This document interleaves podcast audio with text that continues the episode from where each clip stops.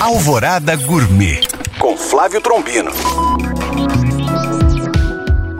Olá, meus queridos ouvintes. Fiquei devendo a vocês a receita das peras ao vinho de jabuticaba, que faz parte do prato que fiz para o festival Sabores do Morro. O angu doce que compõe o prato, eu já passei por aqui. Quem perdeu pode recuperar o conteúdo nos podcasts. Mas vamos às peras. Vocês vão precisar de um litro de água, um litro de vinho de jabuticaba, uma xícara de açúcar, seis peras portuguesas e especiarias a gosto. Eu usei cravo, canela, anis estrelado, cardamomo e pimenta do reino.